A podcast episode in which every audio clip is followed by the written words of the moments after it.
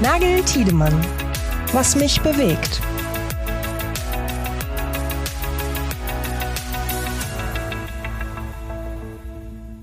Eine neue Woche und eine neue Folge, was mich bewegt. Äh, guten Morgen, Pascal. Guten Morgen, Yannick, und einen schönen guten Morgen an alle unsere Zuhörerinnen und Zuhörer.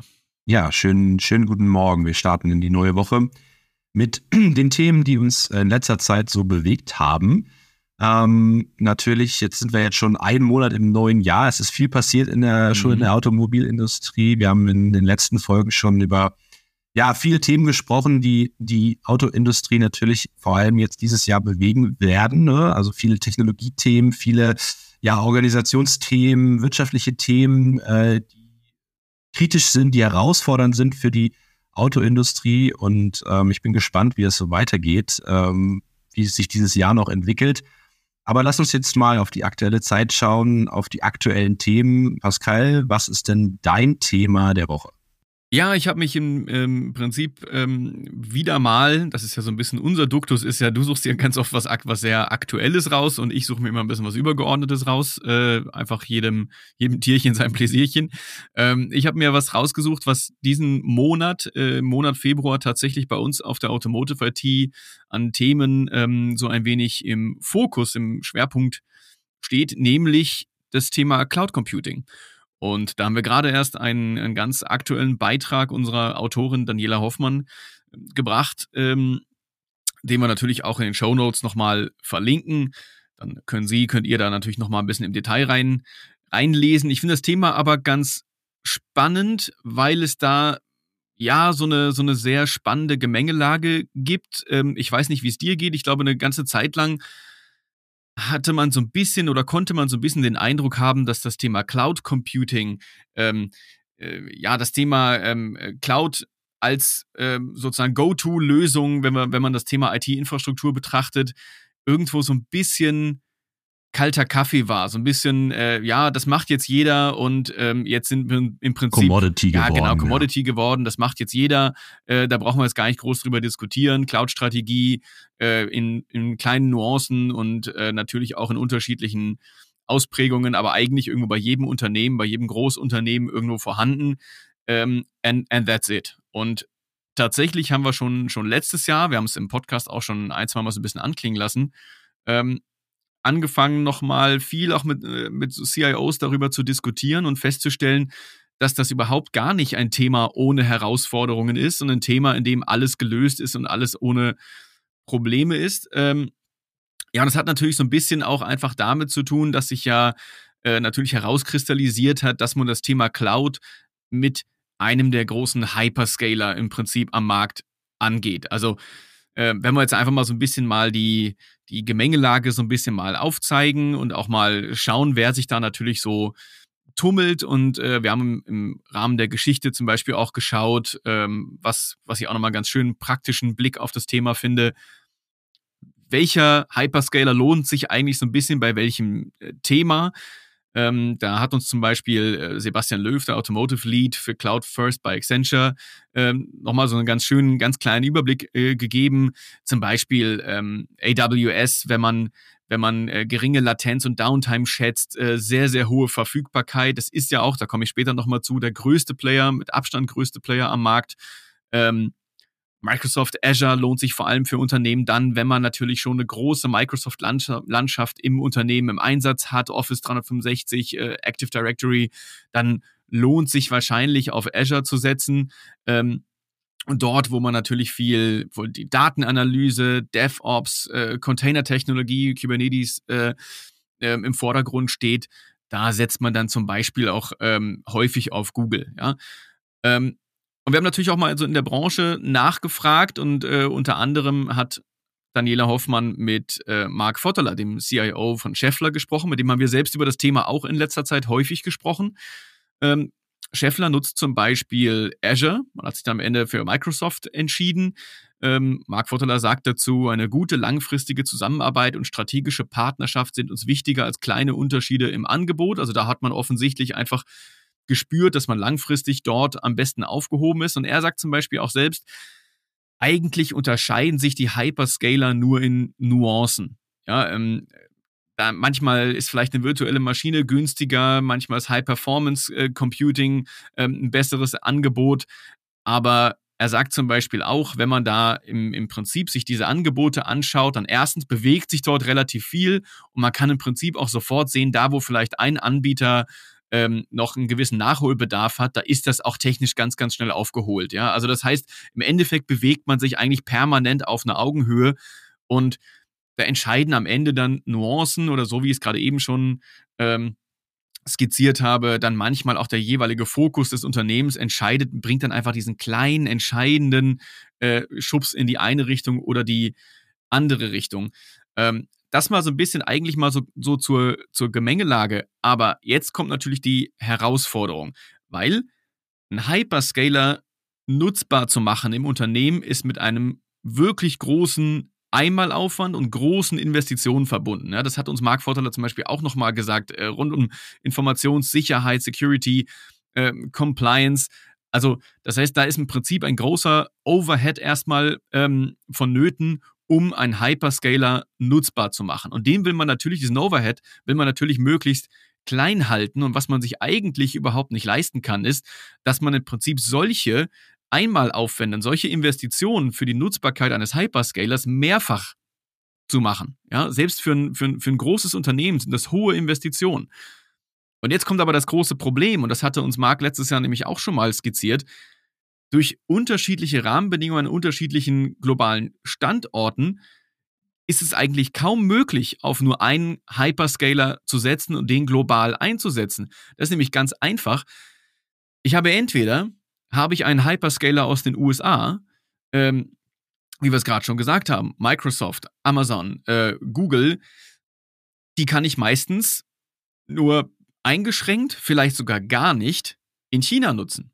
Wenn ich aber, in, wenn ich aber auf einen chinesischen Hyperscaler setze, wie Alibaba oder Tencent, dann kann ich die wiederum in den USA nicht nutzen und nur eingeschränkt nutzen. Das heißt, da kommen jetzt im Prinzip bei etwas, was, wie du vorhin selber gesagt hast, eigentlich im Grunde schon Commodity ist und was eigentlich schon ein, ein sehr, sehr greifbares, nutzbares Angebot ist, wo ich im Prinzip nur noch zugreifen muss, kommen jetzt geopolitische Spannungen, geopolitische Herausforderungen, die mich eigentlich an dem hindern, was ich unbedingt will, nämlich diesen Aufwand, einen Hyperscaler einzusetzen, nur einmal zu machen. Das heißt, was ein Unternehmen eigentlich gar nicht möchte, ist eine Multicloud-Strategie. Sie ist aber, ja, sie, also man, man kommt an der Multicloud-Strategie nicht vorbei, weil ich im Prinzip diese Hyperscaler gar nicht überall auf der Welt gleich nutzen kann. Und das ist natürlich eine große Herausforderung. Jetzt kann man natürlich dazu auch noch sagen, ähm, große Unternehmen, äh, die müssen da im Prinzip die, diese bittere äh, Pille schlucken, aber die kriegen das gewuppt. Bei kleineren Unternehmen sieht es dann schon, sieht das dann schon ganz anders aus, ja. Die haben vielleicht auch die finanziellen Möglichkeiten gar nicht, äh, mehrere Hyperscaler irgendwie zu, zu nutzen, zu integrieren. Also da große Herausforderungen geopolitischer Natur, die im Prinzip das, wovon man eigentlich mal landläufig denkt, dass es so einfach ist, nämlich wir reden über Digitalisierung, über, über Daten und das ist ein weltumspannendes ähm, Netz aus Informationen und eigentlich kann ich doch jetzt nach Belieben im Prinzip hin und her schieben, ähm, wie ich lustig bin. Aber geopolitische Spannungen sorgen im Prinzip dafür, dass eigentlich einzelne Player in einzelnen Standorten irgendwo ein rotes Tuch sind und sorgen dafür, dass das eben doch alles nicht so einfach ist und dass man das wieder sehr, sehr aufwendig äh, managen muss. Ich habe jetzt noch einmal, weil ich vorhin gesagt habe, ähm, komme ich später noch zu, nochmal einen kleinen Überblick über die Marktanteile, dass vielleicht unsere Zuhörerinnen und Zuhörer nochmal so ein kleines Gefühl dafür bekommen, wer im Markt eigentlich welche Rolle spielt. Also Marktführer ist ganz klar ähm, AWS mit ähm, ja, über 30 Prozent, knapp 34 Prozent ähm, Marktanteil. Ähm, Azure liegt bei 21 Prozent, Google bei 10 Prozent. Das heißt, auch da, wenn man es mal zusammenrechnet, schon fast 70 Prozent eigentlich die drei großen amerikanischen Player. Dann kommt allerdings auch schon Alibaba äh, 5%, ähm, IBM, Salesforce, dann Tencent, ähm, Oracle. Aber auch da sehen wir natürlich schon, es ist entweder ein US-Player oder es ist ein chinesischer Player. Mhm. Ja, und dann sprechen wir hier im Prinzip mit europäischen, unter, mit europäischen Unternehmen der Automobil- und Zuliefererindustrie, äh, die sich im Prinzip dann eigentlich nur für den für den Fernen Osten oder Fernen Westen entscheiden können. Und in beiden Entscheidungen haben sie im Prinzip in der jeweils anderen Region ein Problem. Und das ist tatsächlich eine große Herausforderung. Ähm, und ähm, wie gesagt, wir werden dieses Thema Cloud und Infrastruktur in diesem Monat bei der Automotive IT noch mal ein bisschen stärker fahren. Das ist jetzt sehr stark ein IT-Thema, gar nicht so stark ein Autothema, aber natürlich eins, was für global agierende Unternehmen wie Automobilunternehmen natürlich ein sehr großes Thema ist, wenn es darum geht, ihre Infrastruktur zu managen. Wir werden das also weiter beobachten, wir werden noch mehr Aspekte beleuchten, aber wer da schon mal so ein bisschen in den äh, sozusagen die Anfangsherausforderung, die Grundannahme im Bereich Cloud Computing schon mal reinlesen möchte, dem sei der Artikel von Daniela Hoffmann wärmstens ans Herz gelegt. Wie gesagt, unten in den Show Notes gibt es natürlich auch den Link dazu. Genau, du sagst es. Äh, alle Infos natürlich in, in den Shownotes dazu und schauen Sie gerne bei uns dann äh, bei Automotive IT rein und äh, informieren sich über das Thema. Was ich an dem Punkt, äh, was du jetzt auch gesagt hast, eben auch interessant finde, ist eben, dass, dass die Großen der Branche natürlich jetzt auch diese, diesen Struggle haben, da international äh, eine, eine, eine Cloud-Strategie zu formulieren, ähm, die wirklich alle Märkte auch abdeckt und, äh, abdeckt und eben auch die, die Aufwände möglichst klein hält, aber gerade auch eben die, die kleineren und mittel, mittelständischen Unternehmen, die auch durchaus international unterwegs sind, ähm, haben da natürlich ein viel größeres Problem. Da ist natürlich die Frage, wie zum Beispiel ein ja, unternehmensübergreifende Initiative wie Catena X ja. äh, am Ende des Tages vielleicht auch dazu beiträgt, ähm, das Ganze zu vereinfachen. Das äh, steckt natürlich weiterhin immer noch in den Kinderschuhen, das Projekt. Ähm, aber ähm, das ist natürlich auch eine Initiative, die ähm, da vielleicht auch ein bisschen äh, Unterstützung leisten kann, vielleicht auch den, den Wissenstransfer zu vereinfachen und damit dann natürlich auch ganz faktisch den Datentransfer zu vereinfachen. Ähm, also das, das finde ich spannend. Und ähm, was ich auch interessant finde, ähm, ist, dass die ähm, Hyperscaler natürlich für die Automobilindustrie, für die Automobilhersteller im Speziellen ja mittlerweile auch ein ganz wichtiges Vehikel sind, um bestimmte Themen überhaupt auf die Straße zu bringen. Und da gucke ich jetzt auch ganz stark auf das Thema, auf, das, auf das Thema Softwareentwicklung, ähm, weil da natürlich äh, global zusammengearbeitet wird, unglaublich viele Datenmengen ja. ausgetauscht wird. Es wird parallel an bestimmten Projekten gearbeitet. Ich habe letzte Woche die Gelegenheit gehabt, bei einem Projekt von BMW äh, in ein Pro Projekt von BMW reinzuschauen, äh, das Projekt Codecraft, das bei uns auf dem Automotive IT-Kongress letztes Jahr den IT Team Award gewonnen hat. Ähm, und da, auch da in diesem Projekt, äh, weil da natürlich auch äh, unglaublich viele ähm, ja, Änderungen pro Tage durchgeführt werden. Da sind Zehntausende von Softwareentwicklern an einem, an einem Projekt oder an, an, verschiedenen Projekten, beispielsweise beim Thema Steuergeräte. Ähm, und da setzt äh, BMW auf äh, eine hybride Cloud-Strategie, zum einen natürlich auf Rechenzentrum, auf Rechenzentren auch an, an Standorten, vor allem auch in München, aber eben auch, um eben diese Skalierung in diesen Größenordnung hinzubekommen, eben auch auf ein Hyperscaler Amazon Web Services, ähm, um das überhaupt möglich zu machen. Also ohne diese, diese Anbindung an einen äh, flexiblen äh, äh, Hyperscaler, der, der auch die gewisse Infrastruktur bereitstellt, ist so ein Projekt gar nicht denkbar. Also für alle neuen Herausforderungen in der Autoindustrie muss es äh, Hand in Hand gehen mit den, mit den Großen der Branche in, in Sachen Cloud-Technologie. Ähm, nur da ist eben die Frage, ja, wie, wie reagiert man auf verschiedenen Märkten ähm, auf das Thema und äh, wie kriegt man das zusammen, ohne jetzt da in dem Kontext wieder die Aufwände ins, ins Unermessliche zu starten. Also das ist auf jeden Fall eine sehr spannende Diskussion. Wir haben es ja letztes Jahr auch in, in, beim Automotive IT-Kongress gehört, in einer, in einer Panel-Diskussion, was da jetzt noch alles an Herausforderungen auf die Branche zusätzlich heraufkommt. Also auf jeden Fall ein spannendes Thema und wir werden es, wie gesagt, diesen Monat nochmal im Fokus äh, begleiten. Ganz genau. Und Yannick, äh, mich würde jetzt wundern, wenn du jetzt nicht irgendwie was Schönes Aktuelles hättest. Oder was hast du für uns äh, im Angebot? Was hat dich denn letzte Woche, die letzten Tage so bewegt?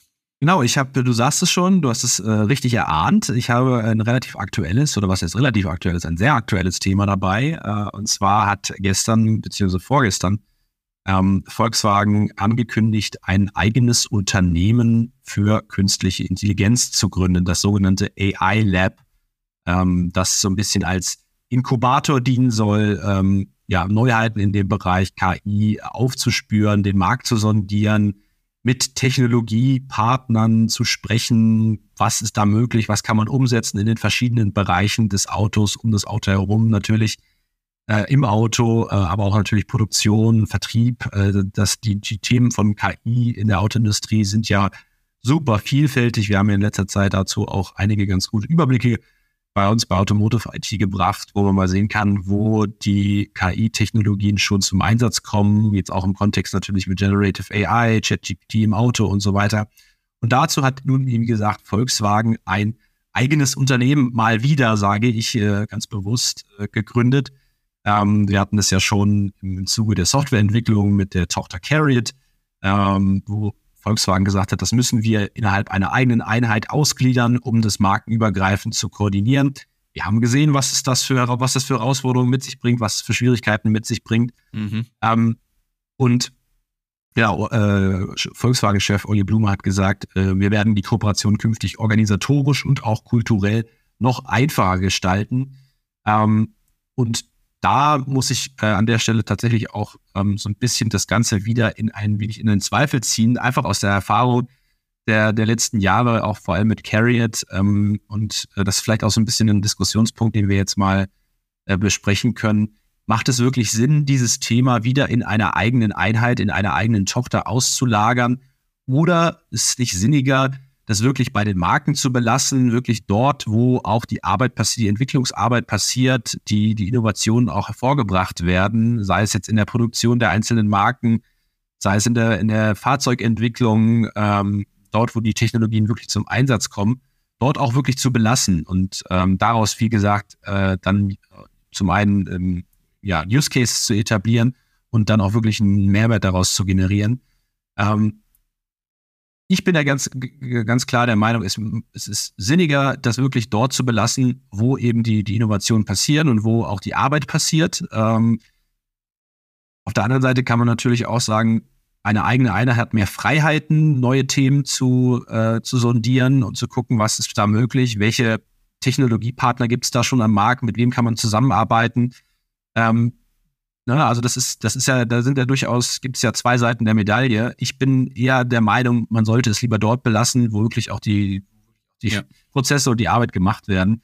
Ich weiß nicht, wie du das siehst. Ähm, also es heißt ja sozusagen, dass die, diese, diese Einheit, dieses AI-Lab ganz eng mit den Konzernmarken äh, agieren soll. Es soll auch einen Aufsichtsrat geben aus hochrangigen Vertretern der Markengruppen. Ähm, ich habe da ehrlich gesagt meine Zweifel, ob das jetzt der richtige Schritt ist, dieses Thema wieder in, in einem neuen Inkubator, in einem neuen Unternehmenskonstrukt mit neuen Hierarchien, mit neuen Strukturen wieder auszulagern. Ich weiß nicht, wie du das siehst.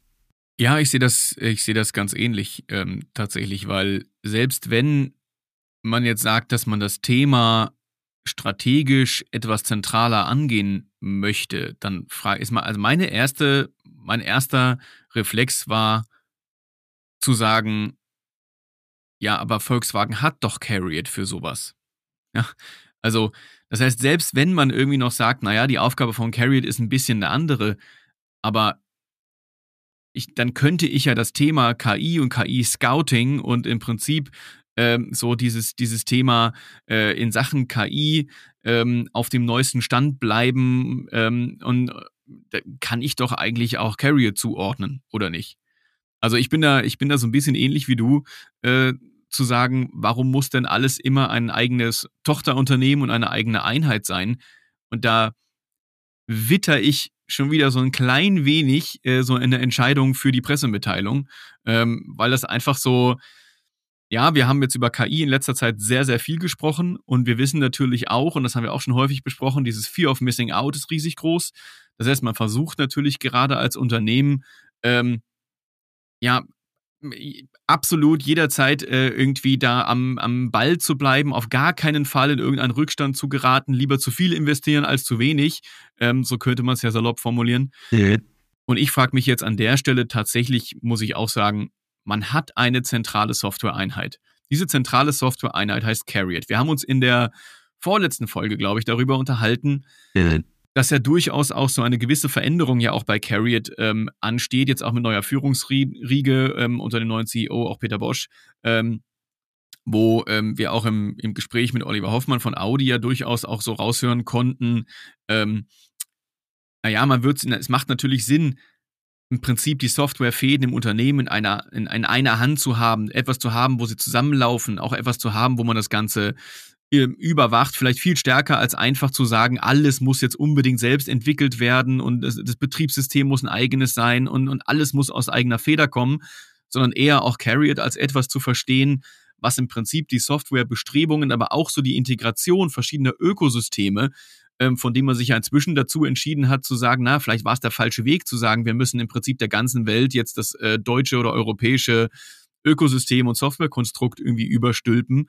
Ähm, etwas, was in China oder den USA gar nicht gewünscht ist. Und das ist ja eine Aufgabe, die kommt Carriot auch zu.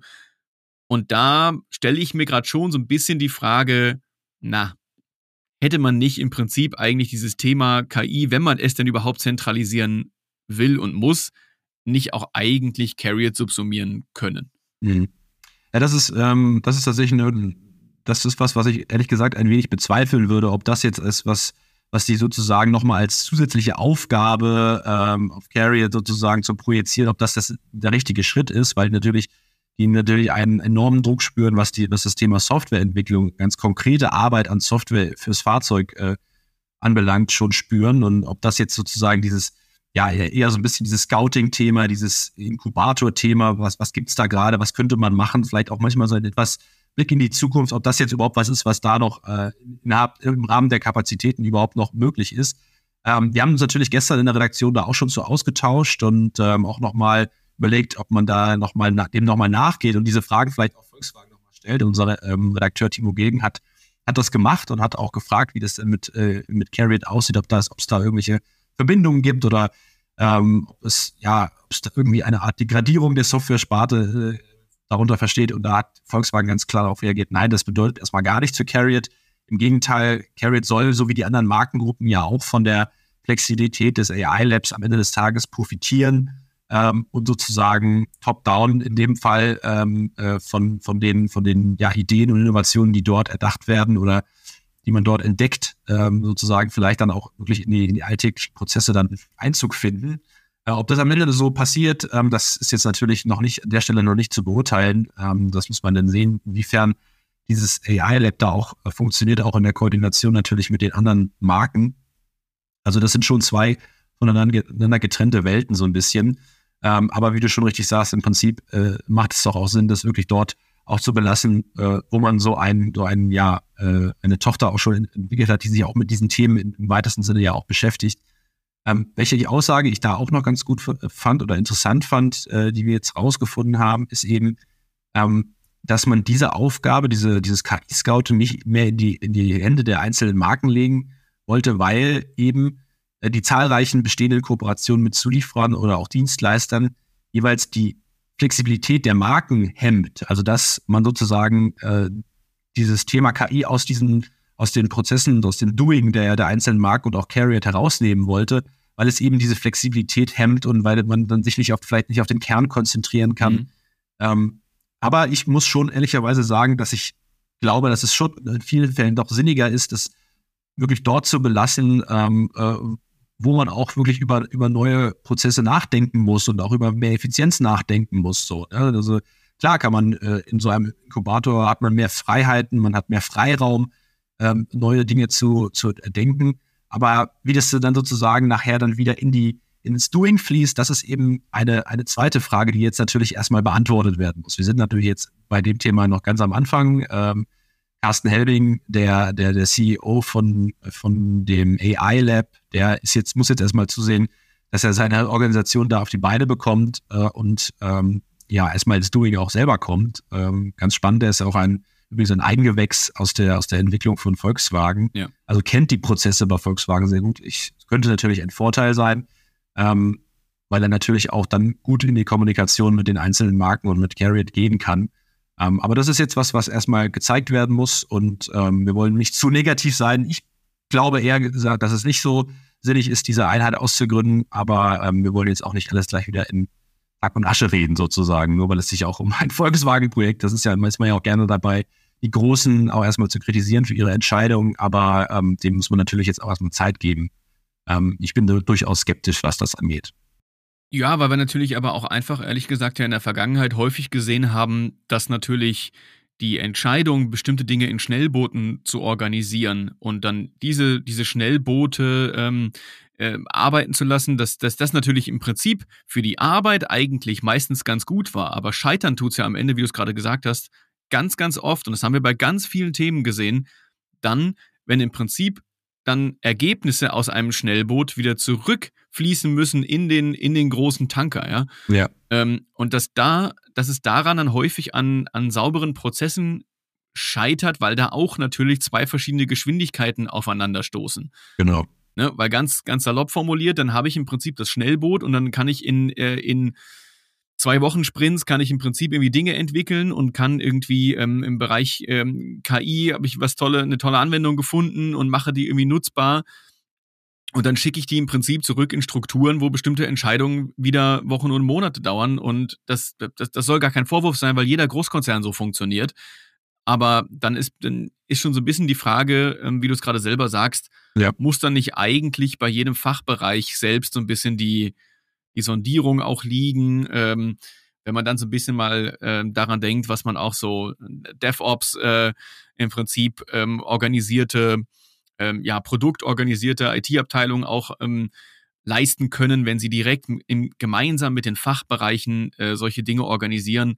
Also ja, ich bin gespannt. Ähm, es ist natürlich an der Stelle auch die Frage, äh, oder es ist auch ganz wichtig für die, für die Hersteller, jetzt nicht etwas ins Leben zu rufen, was sozusagen nur noch als Außenwirkung ist, was vielleicht äh, repräsentabel, was, was, was eine Öffentlichkeit kreiert. Das ist natürlich auch auf der einen Seite wichtig, aber ich glaube, die Unternehmen haben keine Zeit momentan und auch kein, keine Freiräume sozusagen nur für die, für die, für die, für die, ja, dass das irgendwo in den Medien gespielt wird und man kann sich als, als innovativer, als, als avantgardistischer, äh, als avantgardistisches Unternehmen präsentieren. Ich glaube, diese, diese Freiräume gibt es momentan nicht. Das heißt, es, es gibt eigentlich einen Zwang, dass aus diesen Projekten, aus diesen Einheiten, aus diesen Unternehmen sofort auch ein, ja, ein Mehrwert entsteht, weil keiner kann sich momentan, auch ein Volkswagen natürlich nicht, wir haben viel auch über im letzten Jahr auch über den, über den Druck auf Volkswagen gesprochen, kann sich momentan eigentlich ein, ein, ja, ein Prestigeobjekt leisten, was am Ende des Tages keine Ja. wirklichen Ergebnisse liefert. Also wir müssen, wir werden da dranbleiben, wir werden schauen, was, was entsteht aus, diese, aus dieser Idee, die ja vom Prinzip her richtig ist,